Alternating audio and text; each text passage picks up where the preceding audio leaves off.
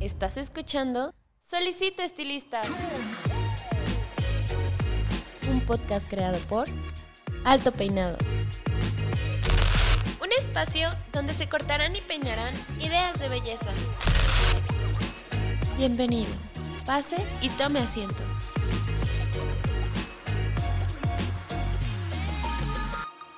Hola, ¿qué tal? ¿Cómo están? Bienvenidos una vez más a su podcast Solicito Estilista. Les habla su host, Francisco Martínez, Paco Martínez, como ya me conocen, y está conmigo uno de los invitados yo creo que más grandes que hemos tenido. Ya lo hemos tenido en Alto Peinado con nosotros en formato entrevista, pero en esta dinámica de podcast es la primera vez y me emociona mucho porque desde las entrevistas que hemos tenido se dislumbra como un personaje que va ad hoc con el tema. Eh, el tema, como ya lo pueden estar viendo en YouTube y ya lo están leyendo en Spotify, es eh, ser artista, ser emprendedor y pues vamos a llegar a un común acuerdo de, los dos en, esta plática y sin más preámbulo está aquí conmigo el señor Francisco Iglesias. ¿Cómo estás? Eh, muchas gracias Paco. Ante todo, muchas gracias a, la familia Martínez, amigos de muchos años, muchos compañeros de, batallas dentro del medio y pues la verdad yo me siento muy honrado de estar aquí en su estudio, que me recibieron como, como rey.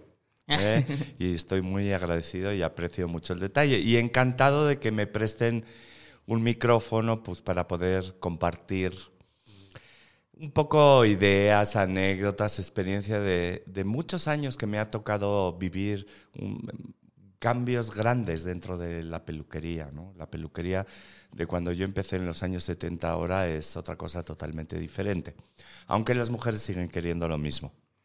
Sí, es un poco lo que vamos a ver. De hecho, el honor es nuestro y es parte del servicio tenerte, tenerte así bien servido, porque es importante hacerle saber a la audiencia que em, les estamos dejando entrar a una plática muy íntima en la que vamos a tener tú y yo y, que eso es, también debería ser también de gran honor y es muy importante para nosotros que te sientas muy a gusto. Entonces, eh, ya empezando y dado con el tema, eh, es importante, considero yo, tener un punto de partida entonces tenemos que el tema es ser artista, ser empresario, pero me gustaría también definir o, empezar con las bases de definir qué es un artista y qué es un empresario. Este, muy buena pregunta. Mira, el artista es alguien que disfruta creando, que disfruta eh, construyendo formas, volúmenes, eh, en cualquier materia prima. A nosotros como estilistas nos tocó el cabello y fíjate que la escultura del cabello es algo realmente difícil. Eh, la peluquería no está considerado dentro de las bellas artes y es algo que siempre me he puesto yo a, pensar desde muy jovencito. Eh, ¿Por qué? Porque una pintura, una escultura en madera, en mármol, en bronce, no repela, no se cansa, no se aburre, no tiene problemas, no tiene estrés. Entonces, eh, los artistas de artes plásticas pueden trabajar un, poco en función de su estado de ánimo y de cuando les llega la musa o no. Yo tengo muchos amigos artistas, en especial una gran pintora, Georgina Quintana, y a veces en una obra tarda semanas. ¿Por qué? Porque de repente ya, ya no quiere ya no quiere seguir, ya se aburrió o no le llega la inspiración y, decide empezar otra obra, deja uno a medias, un mes después lo retoma. Brincos diéramos nosotros si pudiéramos hacer eso con una clienta, que a media corte decir, ay, ya no estoy inspirado, me voy a ir a la iglesia a echarme un rezo, voy a hacer 30 minutos de meditación, me voy a relajar. Eh, la clienta no nos espera. Entonces, en, óleo, por ejemplo, si hay un error, pues le pones trementina, le pones este aguarrás, deshaces el ojo y lo vuelves a hacer. Nosotros no podemos. Eh, creamos una escultura en tercera dimensión con cientos de miles de unidades móviles que en un momento determinado quieren trabajar de una manera independiente. Entonces nosotros las disciplinamos para que estos cientos de miles de unidades funcionen como un todo. Y además hay que escuchar la plática del cliente. Claro. porque tienen una necesidad inmensa, la mayoría de las personas, de ser escuchadas. Entonces el estilista o su peluquero se, se convierte en su confesor, en, por lo menos en su oreja, ¿no? En su escucha. Y se mueven, beben, este, miran el celular. Hoy en día la, la industria se complicó mucho más. Porque como todo el mundo es adicto al celular, la cabeza está en una posición que nos vuelve el trabajo más complicado, porque los ejes del corte varían. Entonces mueven la cabeza de lado, entonces en fracción de segundos nuestro cerebro tiene que estar compensando los movimientos, eh, nuestra mente tiene que estar compensando que ya te entró una plática y al mismo tiempo tienes que seguir construyendo y te sientas bien o te sientas mal, al momento debe quedar en 30 minutos o el tiempo que trabajemos este, nuestro servicio. Entonces, vaya que sí me parece una de las bellas artes. Claro. ¿Sí? Ah, Esto es como un llamado a reconsiderar, porque además el, el reto del estilista es hacerlo rápido, con una multitud de factores que afectan la, la distracción. Son distractores de movimiento físicos y distractores de atención. Sí, de hecho aquí lo hemos hablado ya muchas veces en, el- en el- en los episodios, cómo es que eh, el, el estilista como sujeto de estudio es bastante interesante, porque tiene que tener todas estas facetas y aunque no lo crean, tiene que tener todas estas habilidades. Y claro, eh, el tema esto de que no sea considerado de las bellas artes sí me, me brinca un poco, porque seguramente va a haber por ahí algún purista que diga, sí, es que eh, justamente no pertenece a las bellas artes, pero el, el término se acuña en el siglo XVI. Entonces, y antes de eso, ¿qué? ¿No, ¿No existía el arte? Claro que existía el arte. Y Sí. después de eso vino el cine. Y yo creo que sí tenemos que tener un poco la, la mente abierta de decir, como tú dices, está, se está manejando con una materia prima que es movible, que es orgánica, que es el cabello. Y además creamos eh, obras de arte efímeras.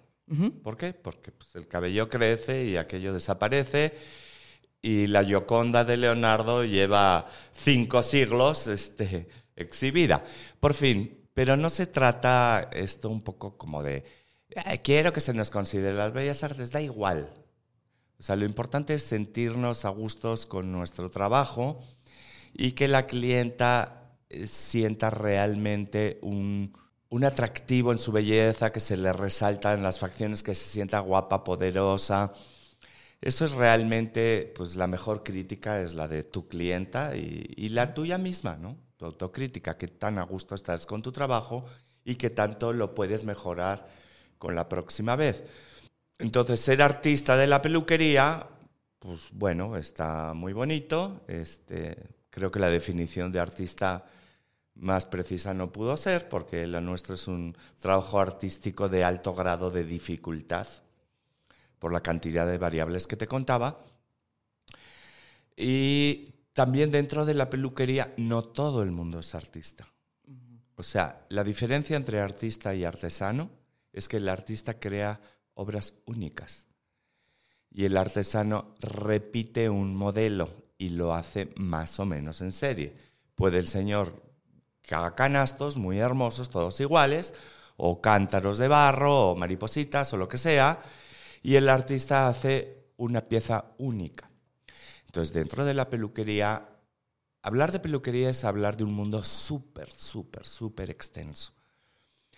Hay gente que realmente hace obras únicas y hay gente que a través de un método o de un patrón de trabajo hace artesanía. Hace, se aprendieron X cortes, eh, los aplican según un método y les funciona muy bien. Y no lo critico, al contrario. O sea, la peluquería es una manera de ganarse la vida para mucha gente y cada uno lo hace lo mejor que puede. Hay algunos que realmente con cada clienta hacen un diseño en particular. Y este es un tema que me gustaría tocar un poquito más adelante de, de esta plática porque sí tiene mucho, mucho, mucho de donde comentar y comentar y comentar, ¿no? Entonces, no juzgo quién es artesano y quién es artista, todos se ganan la vida, me parece muy bien. Hay métodos de peluquería franquiciables Y cuando un método es franquiciable, quiere decir que es repetitivo. Te doy la fórmula de cómo se corta el pelo esta temporada en tres estilos, corto, mediano y largo, y lo vas a repetir y funciona, y funciona muy bien. Y ha habido eh, casos de éxito mundial en cuanto a franquicias. En Latinoamérica nos cuesta un poquito más. Nos cuesta un poquito más someternos a una disciplina y a un método, ¿no? Porque el latinoamericano sí tiene una vena de improvisar y de ser creativo. Sí. Entonces las franquicias en Latinoamérica no han funcionado tan bien como en los países sajones, un poco por la, el espíritu más libre del, del latinoamericano. Pero por fin, todo es peluquería, todo funciona siempre que se haga correctamente con las medidas higiénicas y con el respeto y trato a- al cliente y a nosotros mismos, pues funciona. Claro. Y también hay artistas que lo hacen maravilloso. Yo he conocido artistas en mi vida verdaderamente brillantes, que han hecho unas cosas muy diferentes a todos los demás, que han innovado, que no repiten, que su mente es una fábrica de ideas nuevas y distintas. Son verdaderos artistas, lo cual no quiere decir que siempre se ganen bien la vida. Claro, y ese es exacto el punto al que iba a Ese ir. es el punto donde llegamos. ¿En qué momento el artista, eh, tal vez no, ni siquiera sea por elección propia, pero en qué momento el artista se convierte en empresario? Se no hay un momento, hay unos que se convierten y hay otros que nunca, Nunca. que nunca. O sea, es, hay espíritus artistas que son tan libres que odian cualquier tipo de metodología o de disciplina. Que ellos no pueden cortar antes de las 11 de la mañana porque se paran a las 10 y media. Y a lo mejor están creando las 3 de la mañana porque es cuando ellos están activos. Eh, muy bien, aquí más bien la reflexión sería eh, o la plática me gustaría encaminarla en cuanto a la profesión como medio de vida. Y aquí hay eh, para mí un parteaguas importante. ¿Trabajas para ti y tu creatividad o trabajas para la clientela? Claro. Y tampoco están reñidas, porque hay gente que conozco que compa- compagina muy bien. Es decir, esto lo hago por mi trabajo y esto lo hago por mi placer. El problema es cuando esta división no está clara y eh, vemos en colecciones artísticas que son de una plasticidad hermosa, de una composición de color, donde ya ves la fotografía del peluquero y, y va mucho más allá de un look de cabello. Claro. Es una inspiración total, eh, con un maquillaje, un accesorio, un tipo de luz, un tipo de foto. Y realmente esa fotografía podría estar en una galería de arte eh, colgada en una pared. Sí, eso es maravilloso. Ganarse la vida con esto es difícil. Es difícil porque, eh, no digo imposible, porque la mayoría de las mujeres no es eso lo que buscan. Sí. No es eso lo que buscan. Entonces, la idea es no hacer un rompimiento entre la peluquería comercial y la artística. Creo que pueden convivir perfectamente bien. Creo que siempre y cuando se tenga en claro para quién lo hacemos, si es para nuestro arte o para la clienta, funciona. Retomando un poco de los artistas que yo he conocido en mi vida, fíjate que en los años 80 hubo un estilista italiano que desgraciadamente no recuerdo su nombre, que era el artista que hacía los looks para una bebida muy famosa que se llamaba Martini Rosso. Este estilista hizo unos looks para comerciales de te- televisión en la eh, bebida Martini verdaderamente espectaculares. Eran unos bobs con unos patrones de painting en colores de leopardos, tigres y cebras, con unos looks en rojo que eran realmente llamaron la atención del mundo de la peluquería, pero también en, el mundo este, de los consumidores finales de una bebida, porque vieron arte en el cabello. Este señor se me hace uno de los mm, genios más grandes que ha tenido la peluquería, pero acabó en la miseria. Acabó endeudado, no se pudo seguir ganando la vida y bueno, pues es un caso de un gran talento que no tuvo una visión, por lo menos de verse a sí mismo como empresa. Y cuando decimos empresa, pues no tienes que tener 400 empleados. Puedes ser un profesionista independiente, lo que en España llamamos autónomos, pero tú tienes que tener tu orden del día, tu contabilidad, tu pago de impuestos y tu planeación estratégica para ti como producto. Porque si no, pues tampoco funciona. Y ahora lo estamos viendo en esta época tan peculiar. Que cuánta gente se está levantando de la cama a la misma hora que se levantaba antes. Entonces, como estás en la casa, hay una tendencia a romper un poco la disciplina y nos volvemos más ineficientes y menos productivos, nos, nos volvemos más lentos. ¿Por qué? Porque se rompió de alguna manera el método. Claro.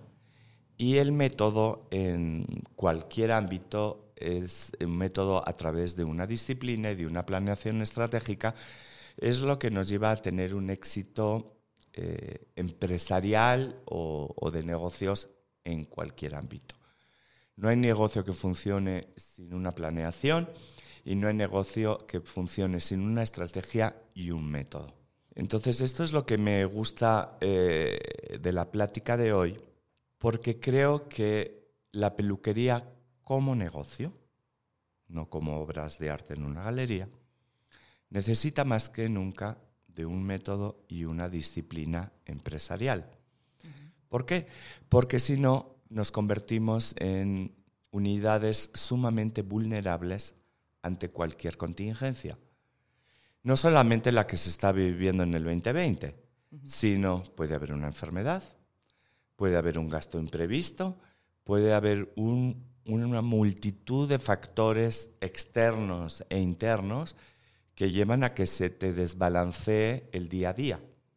Claro. Entonces, eh, ¿qué pasa? A veces las peluquerías, y cuando digo a veces digo muchas veces, fracasan no porque el estilista no sea bueno, no porque el estilista no sea eh, dedicado en su trabajo, fino, sino porque no hay una estructura empresarial atrás.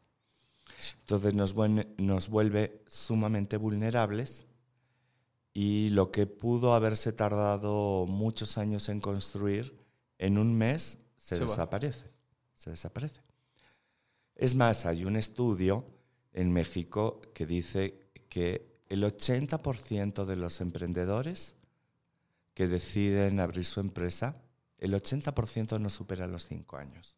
Y yo creo que la mayoría de las veces no es por falta de preparación técnica, es por falta de preparación empresarial. Y esto es algo no exclusivo de México, es un poco también en España porque eh, todos mis inicios, como todo el mundo sabe, fueron allá. Y eso también lo vimos mil veces. De hecho, yo también pasé por ahí. Yo también me equivoqué.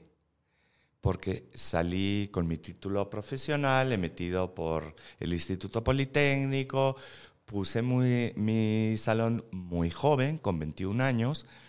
Y aprendí a golpes a golpes porque tenía cero preparación empresarial. Entonces estaba yo muy contento porque me iba muy bien, tenía ingresos con 21 años, un negocio autosuficiente, me, me ayudó en mi familia, me prestaron el dinero y pues yo veía que entraba dinero y con 21 años me volvía loco. Ay, he ganado mucho. Primer error, no has ganado. Una, una cosa es que una semana hiciste buena caja y otra cosa son las ganancias de la empresa. Pero yo todavía no lo sabía. Entonces, pues los gastos no están controlados porque de repente te sientes rico. Eh, ah, pero la próxima semana tengo que pagar la factura del proveedor, de los insumos. Ay, ya no tengo nada. Ay, no, pero mañana y pasado me recupero. Y de repente te tocaba una semana mala y, oh, oh, no te recuperabas. Exacto. O te tocaba un gasto imprevisto y no te recuperabas. Entonces al pobre proveedor ibas a cartera vencida y aguántame, que no tengo tiempo. Entonces, a base de golpes aprendí eh, desde muy joven. Afortunadamente, mi papá es un hombre que me, que me ayudó mucho. Él sí era de una mente mucho más estructurada que yo. Y cuando se jubila, decide entrar como administrador del salón, que es lo mejor que me pudo haber pasado. Porque a mí me encantaba cortar el cabello y todo lo que sabemos de la parte artística, pero llevar una contabilidad, vamos, me parecía algo sumamente árido. Y obligaciones fiscales, obligaciones con el eh, ayuntamiento de papeles, entonces, pues bueno, afortunadamente desde muy joven me equivoqué, pero desde muy joven también me, me apoyaron y entendí que si no tienes una buena planeación, si no sabes llegar a un negocio, no lo abras. Sí, aparte yo creo que está inherente dentro de la naturaleza del peluquero, eh, como ya lo veníamos diciendo, el transmutar el arte. Porque al final el peluquero, eh, como, como bien lo decías, su óleo, su lienzo, eh, vive, se mueve, va, eh, lo presume, la pieza misma por, por, sí mismo lo presume. Entonces yo creo que ya es inherente el transmutar o, tratar de plasmar la idea en lo que uno quiere y yo creo que ahí nace la belleza de dónde podría el, el creativo, como tú lo decías, el creativo latinoamericano, eh, expresarse. Si a lo mejor uno no se quiere ir por la innovación total dentro de cualquiera o cada una de sus piezas, sí lo podría haber reflejado incluso en el interiorismo. Y al hacer eso, ya haces tú también una especie de creatividad que, se ve reflejada en, tu ecosistema, en tu entorno. Y... Híjole, ¿qué, qué razón tienes, Paco. Sí. sí, es algo que he reflexionado muchas veces porque las redes sociales se convirtieron en la gran manera de comunicarse actualmente, pero también los grandes chismosos. Entonces, a través de los perfiles ves muchas cosas.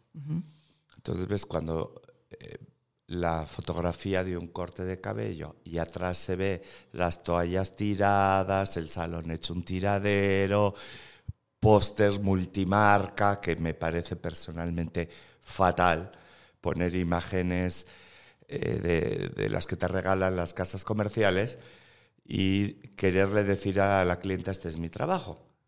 O sea, es imposible. Entonces automáticamente pienso, si no eres cuidadoso para tu espacio de trabajo, si no tienes esta idea que mencionabas tú de interiorismo, no hay equilibrio en tu espacio, no hay equilibrio en tu creación. Que me disculpen, y ahí sí soy muy terrible. Y no tiene que ver con el dinero. exacto. ¿Sí? Puede ser un salón súper sencillo, de una silla y un tocador, pero se ve una armonía en, en la selección de colores cómo pintaste la pared y el piso, cómo elegiste el color de tu silla, cómo está de limpio y de ordenado el lugar. O sea, no es una cuestión de dinero, es una cuestión de gusto y de amor a ti mismo y al espacio que estás destinando para atender a tu clienta y para tú crear. Entonces, por supuesto que tenemos que hacer examen de conciencia de ¿Queremos ser peluqueros del siglo XXI? Esta profesión, al igual que todas, va a cambiar drásticamente. O sea, la peluquería del año que entra va a ser algo totalmente diferente a la que hemos conocido hasta hace poco, donde las cosas se van a volver mucho más complicadas. Antes era relativamente fácil y hace 40 años mucho más fácil. Comentaba con, con mi socia Yesenia que Hace 40 años no existía el IVA. La contabilidad de los salones era algo sumamente sencillo. El IVA en España entró en 1984, antes no pagábamos IVA. Me imagino que en México pues, fue más o menos igual. Entonces era algo muy fácil, pero ya no. Tienes que declarar tus impuestos, tienes que saber costear tu servicio, no costear por los precios de la zona. ¿Cuánto vale un corte de pelo mío? Sin intervenir mi creación. ¿Cuánto vale en cuanto a que va la parte proporcional de renta, de luz, de teléfono, de cuotas obrero patronal, si tengo dos o tres colaboradores, de los insumos que utilice, de si me van a ayudar con alguien de limpieza, productos de limpieza. Pocas veces he visto que cuando se abre un salón se haga una proyección en cuanto a costear gastos. ¿Cuánto va a costar mi operación? Y en base a eso, añadiendo mis honorarios, yo puedo decir cuánto cuesta un corte de cabello o un secado. Sí. ¿Qué pasó hace 10 años con el boom de los salones express? Secado y planchado de cabello, 80 pesos. ¿Cuánto, ¿Cuántos necesitas hacer para cubrir gastos? Pero la cuenta no la hicieron desde antes, normalmente, claro, hay, hay excepciones. Entonces, ¿qué pasa? Dos meses después, lo único que se les ocurre es 80 pesos más manicure, porque no tienen el volumen de clienta necesario para poder cubrir los gastos y tener un sueldo digno. Y se están matando a trabajar. O sea, las piernas aguantan hasta cierto punto, los hombros y las articulaciones aguantan hasta cierto punto. Entonces, estar todo el día moviendo el brazo con una secadora para que al final del día no te quede nada o te queden 100 pesos, pues la verdad, mejor habría que hacer una reingeniería de empresa y quizá no va por ahí. O quizá decir, pues para que esto funcione necesito tener 15 personas haciendo lo mismo para que al final me quede. Por fin, el plan de negocio me parece que es algo básico antes de abrir cualquier salón. Sí calculamos en la industria del embellecimiento que el impacto de la pandemia va a ser terrible.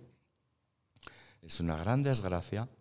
Pero pues en las desgracias oh, hay que ver también las oportunidades, ¿no? Que es rescatable, porque si te quedas en tu casa llorando de que qué horror, pobrecito de mí, finalmente no pasa nada. No, no, funciona. Es, ok, ¿qué reingeniería voy a hacer yo como peluquero o, o con mi empresa, o con, con mi peluquería? ¿Qué va a demandar el cliente del futuro? ¿Qué está pidiendo las nuevas generaciones? ¿Cómo va a ser la nueva atención al público manteniendo la sana distancia? Claro. Porque si alguien piensa que esto en julio se va a acabar, lamento decirles que llegó para quedarse, porque ya nos vamos a volver mucho más conscientes de los peligros de tanta exposición. Y de por sí en los salones ya había riesgo sanitario. Sí. Dentro de los estándares de competencia laboral que se elaboraron en la Cámara Mexicana de Industria del Embellecimiento Físico hace muchos años que se contempla la prevención de riesgo sanitario. Y ahora como que están volviendo reflectores a, a algo que ya decíamos desde hace nueve años la desinfección de tu carrito, de tu área de trabajo, de tus herramientas, de tus manos. Todo eso ya está escrito y publicado en el diario oficial desde el 2012. O sea, sí hubo muchos años. Lo que ahora vamos a agregar un poquito de más es mayor distancia. Sí, y eh, hablando un poco de eso, como, bien decías, después de, estos tiempos tan difíciles, obviamente, y ya lo decía mi, mi, padre, todo mundo, eh, sea estilista, sean marcas, sean empresas, todo mundo ahorita estamos en la línea de meta, esperando que justamente se dé este pitazo de volver a regresar, para regresar con más fuerza. Dentro de todo esto, eh, me gustaría que saber cuáles consideras tú que son las habilidades empresariales que deberíamos empezar a adoptar, porque a lo mejor y no empezamos totalmente desde cero, pero sí es una manera de reinventarse. Si ya viste que algo te falló a nivel empresarial, ¿qué nos recomiendas? ¿Por dónde empezar? Mm, si me das permiso, Paco, yo me voy a ir todavía un poquito más abajo. Sí, sí, claro. Primero es, ¿tengo una empresa o tengo un local que vende cortes de pelo? Y estoy viendo ahora de las diferentes iniciativas que, que están promoviendo los diferentes grupos, eh, tanto como proveedores, cámaras, escuelas de educación online, que me parece genial, me parece una manera maravillosa de aprovechar el tiempo para adquirir mayores habilidades o por lo menos nuevas inspiraciones, pero nadie está hablando de educación empresarial. Te lo resumo. ¿De qué me sirve hacer trabajos extraordinarios? En, eh, en la cabeza de una mujer, tanto artesanal como artístico. Si en la quincena no tengo para pagar impuestos, si no me alcanza para pagar la renta. Porque aquí entra un factor psicológico agravante que es muy común en los peluqueros. En general, la gente creativa tiende a deprimirse más que la gente mecánica y metódica. Sí. Si te das cuenta, el estado de ánimo hace que un día salgan cortes de pelo maravillosos y otros días no. Por eso, y meto este paréntesis, he conocido en 42 años que llevo atendiendo a mujeres, he conocido estilistas no muy artistas, pero realmente metódicos y realmente disciplinados, que no tendrían la capacidad quizá de crear un estilo nuevo, pero tienen el tesón y la perseverancia para aprender un método. Método más fácil de, para cortar el cabello y más exacto que el de PowerPoint no existe. Si tú aprendes la geometría espacial y cómo se divide una cabeza, aunque no seas artista, vas a hacer un corte de cabello digno, correcto y de calidad. Entonces he visto gente que sin ser tan artista ha logrado mucho más. Y sin herir susceptibilidades de nadie, eso es lo que yo he pensado toda la vida de mis compatriotas yongueras. Luis y Enrique Yongueras. A mí, como artistas de la peluquería, no me parecían nada excepcional, comparado con los que eran mis ídolos de, de la época, ¿no? Pero lograron una estructura empresarial, fueron los primeros en España de adquirir este modelo de cortes de pelo replicables y poder franquiciar. Y tuvieron un éxito bárbaro. De hecho, todavía, si tú preguntas a cualquier persona fuera de España, ¿cuál es el peluquero español más famoso? Y mucha gente te va a decir Yongueras. Para nada eran los más artistas. Para nada. Había otros españoles como José Luis Grupo Moda Barcelona Ibiza, este, que era el dios de la peluquería, pero tenía una peluquería de 30 metros, dos colaboradores, pero hacía unos diseños verdaderamente este, adelantados a su época. Y esto sí te lo puede contar Antonio Belver. ¿sí? Todos un poco fuimos en aquella época, este, los que nos gustaba la peluquería artística, seguidores de José Luis y, y no seguidores de Yongueras, con todo mi respeto. Pero a nivel negocio, ya quisiéramos nosotros haber hecho el negocio que hizo Yongueras por eso, en esta reflexión es, ¿cómo va a salir la industria de esta crisis? O aunque no hubiera pasado, no habría cambiado de más. No había cambiado demasiado. De todas maneras, los tiempos ya indicaban hacia eso. Sí. Porque un volumen gigante de salones de belleza que se abre cada año y un volumen gigante de salones de belleza que se abren cada año. Entonces, ¿Cómo estábamos viendo? ¿Que se abrían grandes empresas de calidad? No. Era la changarrización. ¿Por qué? Porque pues yo aprendo a cortar el pelo y hago mi trabajo como puedo, no tengo una estructura atrás que me permita tener algo más, eh, eh, más tipo empresa. Y tú has visto la changarrización. Sí. Ha crecido mucho. Locales que, bueno, tú le hablas de prevención de riesgo sanitario y te dicen de qué me estás hablando. Y le preguntas sepsia y asepsia la diferencia y no saben contestar. O como me pasó hace unos años en una capacitación en Chiapas, que eh, el nivel era tan modesto que las estilistas en el curso me dicen, Fran, tú no estás diciendo que compremos desinfectante, pero o compramos el desinfectante o comemos. Entonces, ¿qué contestas? Eso es la changarrización de la industria. ¿Por qué? La culpa es multifactorial. Claro. No solamente... La primera culpa la tiene el gobierno. La primera. Porque a diferencia de otros países, esto está considerado como un oficio. Nosotros nos llamamos eh, profesionales y a nuestra actividad nos referimos con mucho orgullo como nuestra profesión pero el gobierno nos ve así. Son oficios.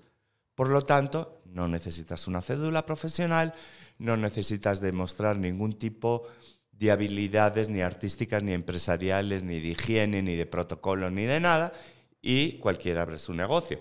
Entonces, ha habido una falta de interés muy grave de muchos años del gobierno hacia nuestra actividad. De hecho, veías cómo el ambulantaje de peluquería crecía año con año. Ya te vas a los tianguis y están llenos de filas de señoritas haciendo manicure con sus patitas de pollo colgadas arriba, ¿no? Que claro, todo el mundo tiene derecho a ganarse la vida, por supuesto que sí. De hecho, por eso lo hacen. Porque la belleza es una manera de autoemplearse. ¿Cuál es el asunto de aquí? La competencia desleal. Porque tú no puedes competir en precio alguien que no paga renta, que lo único que paga una cuota es el líder de la asociación del Tiangui, este, no paga luz, no paga teléfono, no paga... Entonces, claro, no, no podemos competir contra esos precios, porque no tienen los gastos que nosotros tenemos. Pero sobre todo hay un problema mucho más grave. Es el peligro y la falta de preparación del consumidor final hacia el riesgo sanitario. A mí me ha tocado ver en muchas ocasiones procedimientos de suicidas. Y digo que me ha tocado muchas veces porque a mí me encanta ir a los mercados populares mexicanos. Me parece algo maravilloso de este país. Claro, cuando ya me toca mi profesión en la calle ya me duele, ¿verdad? Pero ver los colores, la fruta, las artesanías me parece algo mágico, ¿no? Que de hecho no se debe de perder. Pero cuando se trata de contacto físico humano, cuando se habla de poner en peligro la salud de tu cliente y la tuya, eso ya es otra cosa.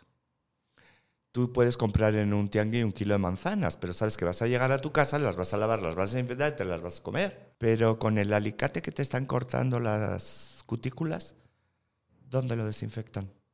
Y a veces ves los pañitos azules donde usan con dos centímetros de piel muerta. Porque no tienen ni dónde sacudirlo. Están tan apilados unos con otros que si los sacuden le llena de pellejos a los de al lado. Y quizá el de al lado ya no es una manicurista, sino es un puesto de comida. Es un puesto de tacos. Y ahí mismo, en esa mesa, la falta de preparación lleva, pues para no perder tiempo, como en la mesa. Entonces ves las charolitas blancas con la comida del día y pues obviamente no van a sacudir porque se va a llenar la comida de pellejos. Claro. Entonces, dejarte hacer belleza en la, en la vía pública implica el mismo riesgo que si te dejaras poner una inyección con la misma jeringa que inyectaron a otra persona. Exactamente la misma. Mi pregunta es, ¿tú te dejarías inyectar con la jeringa de otro? Ay, no, ¿cómo crees? Porque te dejas eh, cortar la barba con la misma cuchilla de otro. Ah, es que la cambian. Eso tú te crees. ¿Te consta? No, pues no. Es que, ay no, la chica es muy limpia, si desinfecta los alicates. ¿Dónde? Si no tiene dónde ir al baño. Porque los baños que, que tienen la gente del tiangui, y los conozco, están muy lejos de, lugar, de ser lugares asépticos. ¿eh? Pero yo creo que aquí encontramos una eh, oportunidad de plusvalía, como bien decías, de, de, ya al pasar de ser del changarrismo al empresario. Que bueno, ya me agarraste la onda. Sí, exacto. Ah, ah, estaba preparando todo el terreno para decir, esto ya se acabó. Exacto. No, ¿por qué? Primero porque el consumidor final está tomando una conciencia que no tenía.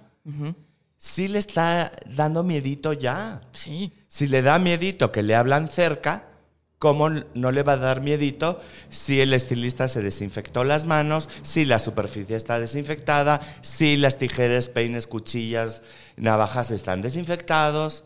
Entonces, hay una oportunidad y una invitación a toda la gente que se dedica a la belleza como medio de vida a invitarnos que se incorporen al sistema legal Sí. Porque el sistema legal tiene muchas ventajas. Y una de otras, una, entre otras, perdón, es la capacitación. Te van a dar un manual de procedimientos y de protocolos que van a servir para que tu trabajo tenga mejor imagen con el cliente, dar mejor calidad y te proteges a ti mismo. Entonces, creo que podemos salir todos fortalecidos siempre y cuando prevalezca el espíritu empresarial.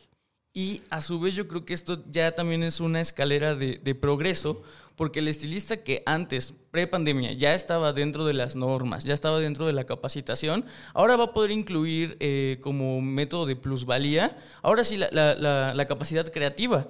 Porque entonces, eh, la persona, estamos viendo este progreso del changarrismo al empresario y del empresario que va a cobrar ahora sí, o puede ver dentro de la oportunidad eh, la innovación, que es algo que a lo mejor es el siguiente paso. ¿no Por crees? supuesto. Pero bueno, todavía tenemos, perdón que que me vaya para atrás siempre, pero todavía hay mucho que labrar.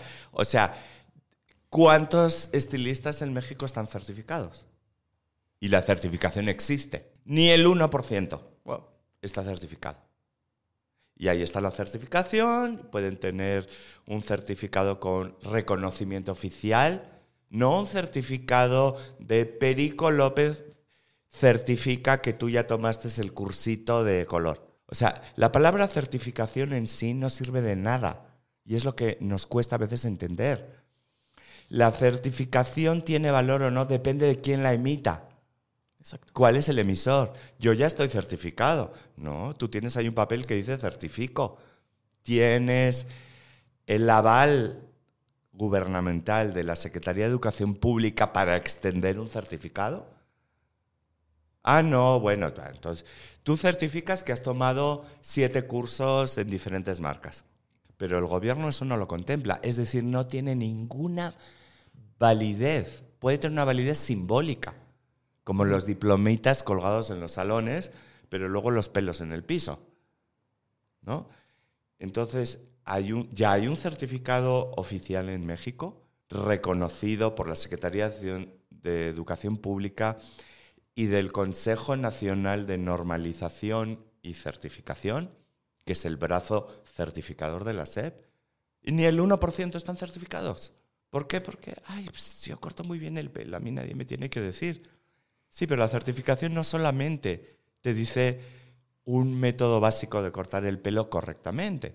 O sea, el 50% es eh, precaución de trabajo, riesgo, riesgo laboral, este, cómo proteger tu cuerpo y tu postura, se llama higiene de la postura, porque no te vayas a lastimar, eh, prevención de riesgo sanitario, cosas que le va a dar un plus a tu servicio. Por lo tanto, hay una razón para cobrar lo que se debe de cobrar. Exacto. Y una opinión muy personal. En México la peluquería es regalada, regalada. Y dicen, no, yo conozco un salón que cobra los miles. Sí, uno.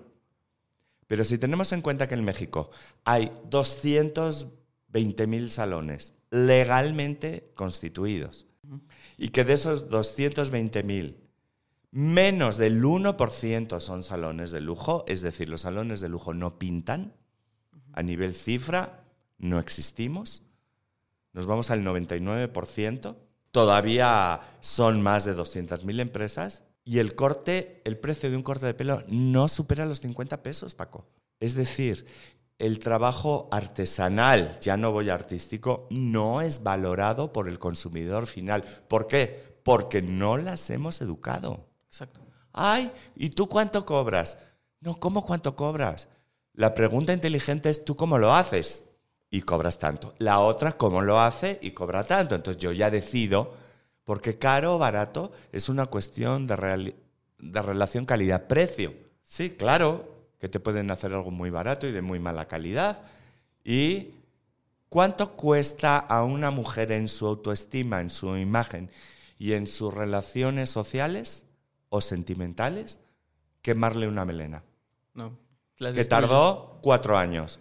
Y si es una jovencita, es, ya me quiero suicidar porque ya no me alcanza el chongo para mi boda. Sí.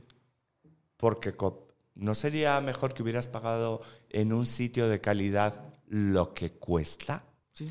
Entonces, también es una oportunidad para enseñar al consumidor final y al cliente que el precio tiene que ver con la calidad, con las instalaciones, con la atención, con la prevención del riesgo sanitario, con los protocolos y sobre todo con la experiencia. Que es a su vez una eh, de las habilidades empresariales que debes de tener, la inversión. Si vemos que, que inviertes, o sea, si, si inviertes en equipos, si inviertes en, en un local, ¿por qué no invertir en uno mismo? Que yo de hecho creo que considero sería el paso número uno, ¿no? Bueno, eh, eso es todavía otra- Yo creo que este podcast va a durar como cinco horas. Porque hoy en día se llama personal marketing. Pero bueno, si quieres, eh, me gustaría un poquito más redondear la idea de yo no soy nadie para dar consejos a los demás. Nadie. Pero sí puedo compartir experiencias profesionales de años. Entonces, recapitulando un poco, ser artista no es garantía de que te ganes bien la vida, no es garantía de que tu empresa subsista. Lo que sí es garantía, independientemente de la forma de trabajar que tengas, que siempre hay que estar en la mejora continua, de que tomes una capacitación en administración de empresas de peluquería. Porque si te metes a estudiar administración de empresas, un peluquero no lo va a aguantar. Es demasiado árido.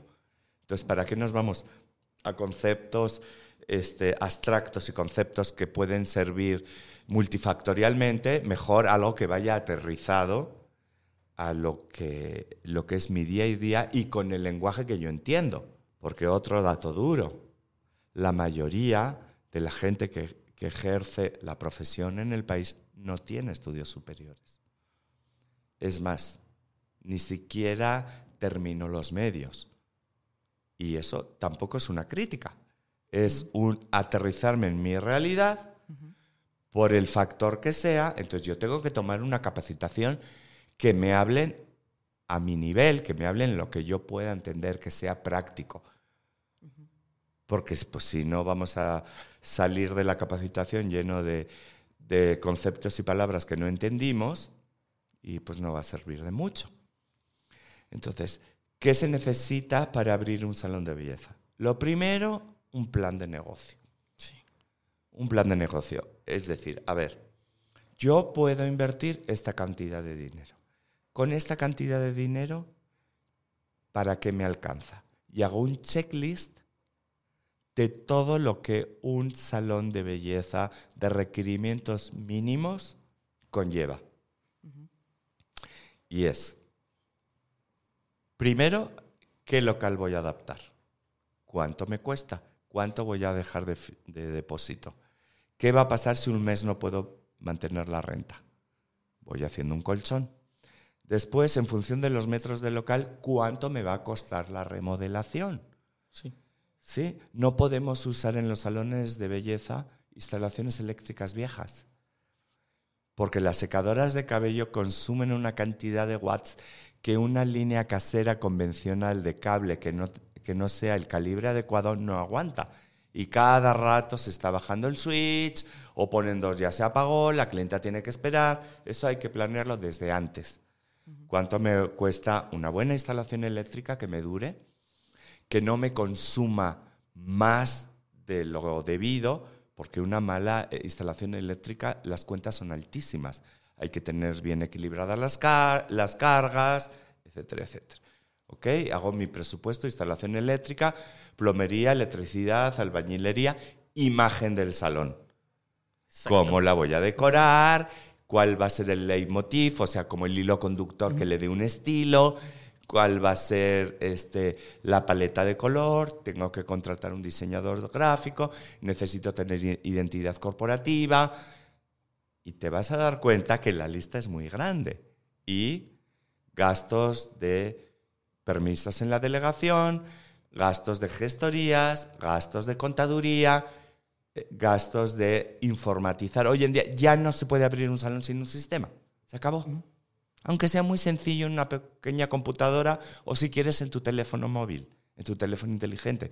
Pero sí se necesita comprar o rentar un programa que me ayude a, a saber a fin de mes cuántos tintes, cuántos cortes, cuántos secados, cuánto producto gasté, cuánto compré de inventario, de la gente que se corta el pelo, qué porcentaje se hace color o no, de la gente que se eh, corta el cabello, cuántos hacen brushing o no, de esa gente que atiendo, cuántos se ponen ampolleta o no, cuántos compran producto para su casa, porque no podemos dirigir un negocio sin datos.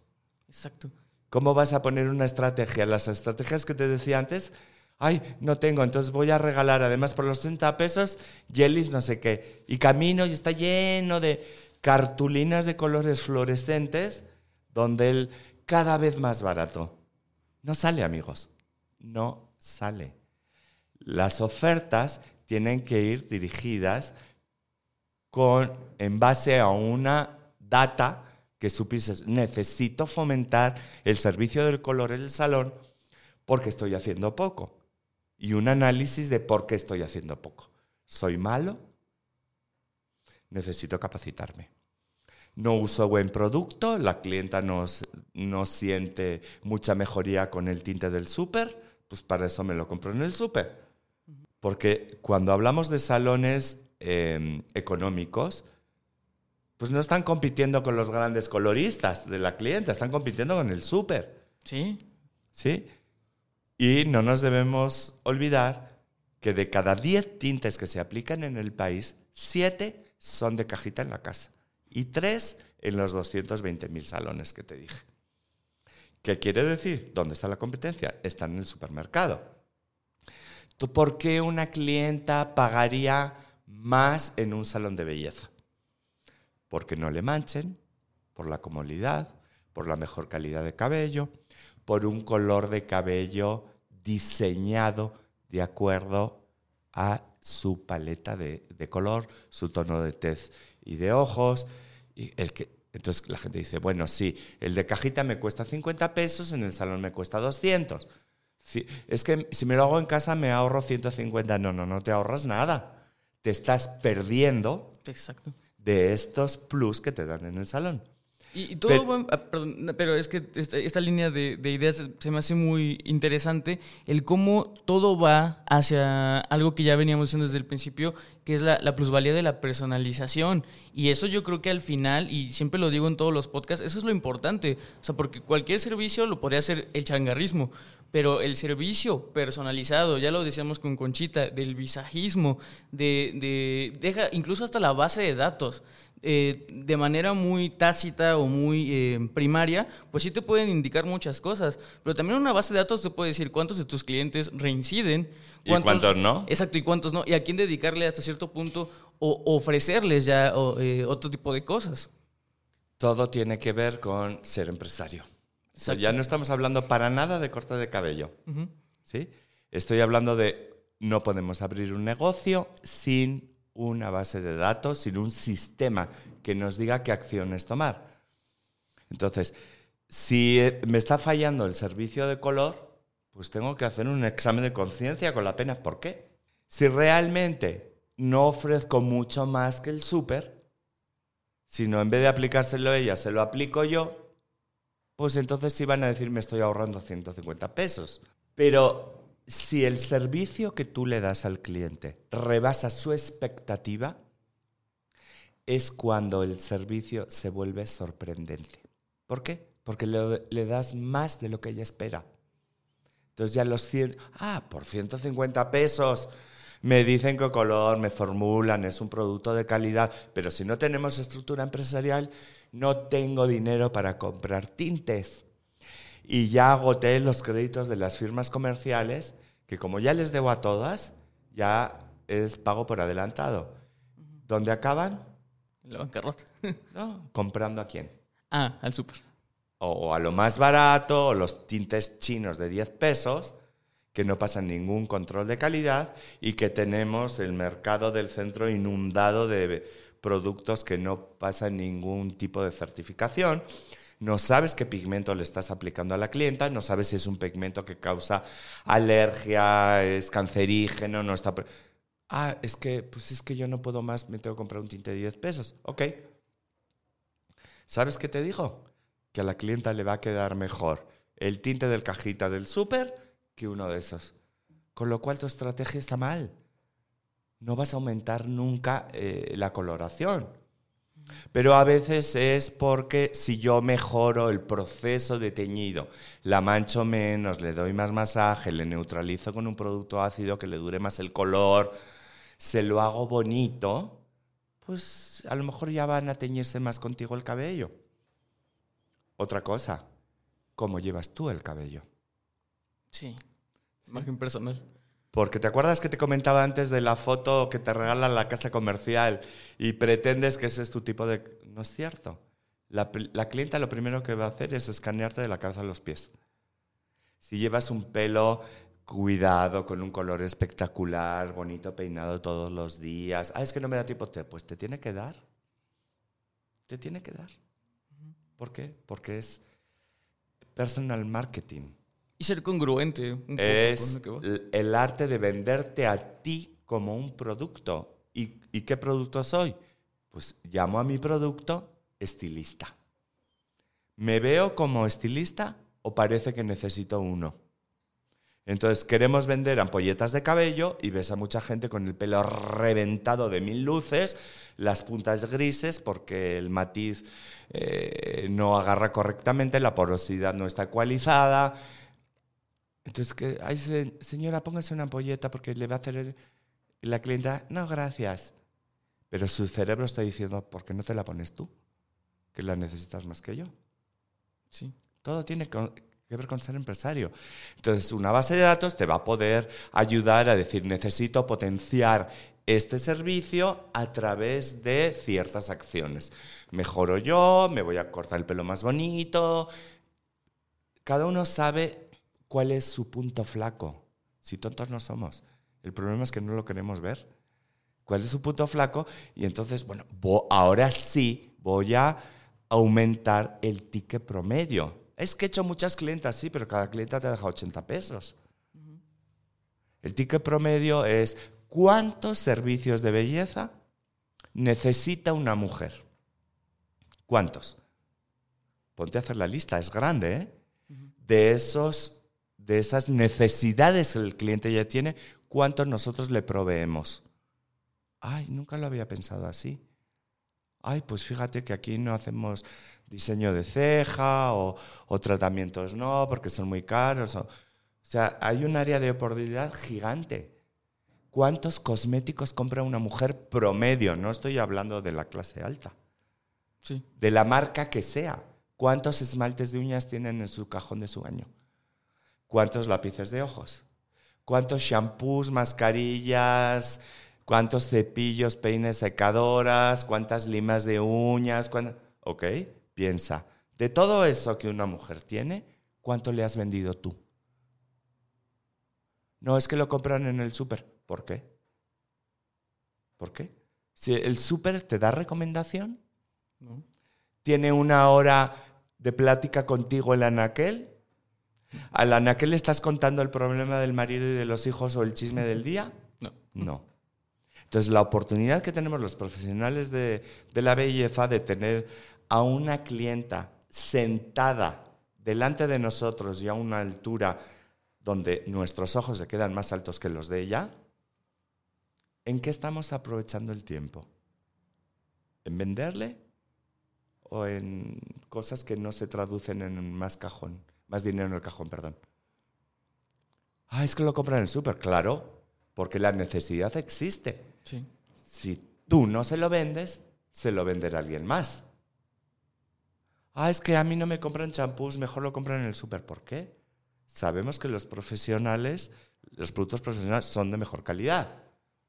Pero hay que explicarle a la clienta qué beneficio real en su lenguaje va a tener de usar un champú profesional que no uno del súper, que están llenos de silicones. Son basura, eso lo sabemos. Son jabón. Jabón corriente con muchas este, siliconas para hacer que parezca que brilla de momento. Y después crean un, un bulldog terrible, que es el enemigo de la coloración en los salones. Sí. O sea, pero preferimos estar hablando de, ay, fíjese, manito, ay, na, na, na", en vez de decir, mire, su cabello necesita esto y esto y esto.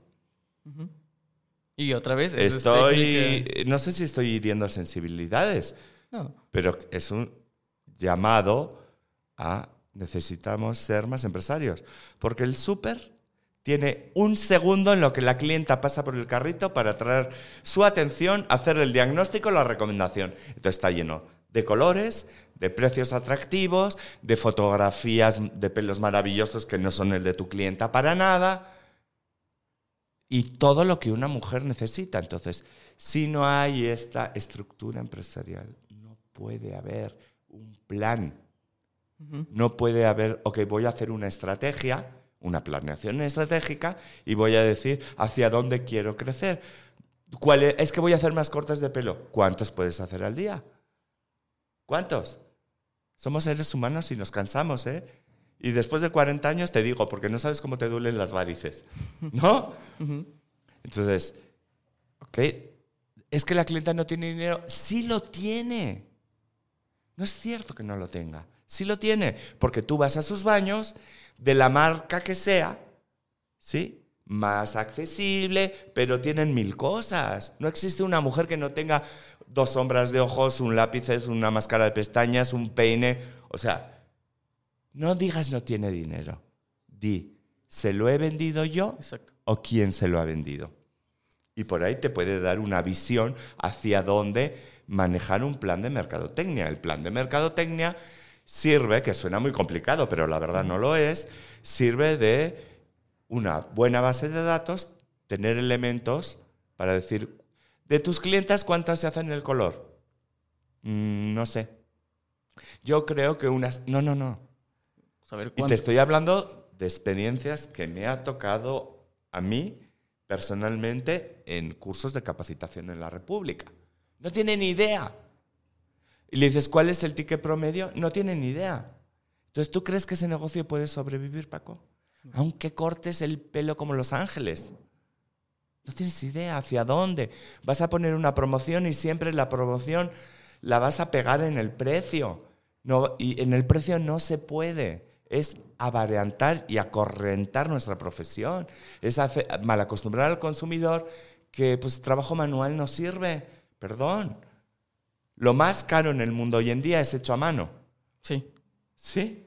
Y qué mejor ejemplo que, un buen corte, un buen peinado, un buen color, está hecho a mano. Sí, y yo creo que, lamentablemente, como ya te había dicho y como ya habías dicho, eh, el podcast puede durar cinco horas, pero este episodio tiene que llegar a su final. ¿Cómo vamos de tiempo? Ni idea. Ya llevamos una hora. Yo me siento tan una hora. Bueno, pues entonces, este le damos cortón o nos emplazamos a otro día. sí, exacto. Yo me gustaría extenderte porque creo que de aquí, como decías, hay mucha tela que cortar. Me gustaría invitarte en futuros episodios para un poco de branding personal, branding corporativo, un poco. Pero digo, alguna pequeña reflexión que quieras dar y yo creo que sí, la verdad, nos extendimos, estábamos muy a gusto, pero... Sí, se, me fue el tiempo volando. Este, sí, sí, sí, sí me gustaría hacer una reflexión y es pónganse las pilas o pongámonos las pilas porque ya nada va a ser igual. Aunque no hubiera pasado la pandemia. El mercado está cambiando a velocidades agigantadas. Ya la gente quiere comprar todo en línea. ¿Estamos preparados para el e-commerce? Ya no solo es necesario ser un buen estilista, hay que ser un buen administrador y un buen empresario para poder seguir viviendo de la profesión muchos años. Y comparto con, mis amigos, este, con todos los que nos están escuchando este pop, mi sueño es que todos los estilistas en México sean grandes empresarios y que la clienta realmente pague lo que nuestro servicio y nuestro arte vale. Se llama dignificar la profesión. Por los clientes y sobre todo por nosotros mismos. Un estilista en cualquier parte del mundo está considerado como un ser especial. Sí. Vamos a lograrlo. Entonces, lo malo de, de esta tragedia vamos a convertirlo en lo positivo. Sí vamos a salir, heridos, lastimados, llorados, sufridos, pero fortalecidos, mucho más competitivos. Porque en México tenemos unos talentos en la belleza que le pueden competir a cualquier profesional del mundo. Pero en la industria en general necesita profesionalización y volverse empresario. Sí, pues ahí lo tienen, podcast escuchas. Yo creo que toda esta plática de verdad no la echen en, en saco roto. Y atiendan a, su, a su yo empresario y empresarial y díganle no a la changarrización. Recuerden que eh, la belleza la hacen ustedes. Yo fui Paco Martínez, me acompañó Francisco Iglesias y muchas gracias por estar aquí. Nos vemos el próximo lunes. Hasta luego. Esto fue Solicito Estilista, un podcast creado por Alto Peinado.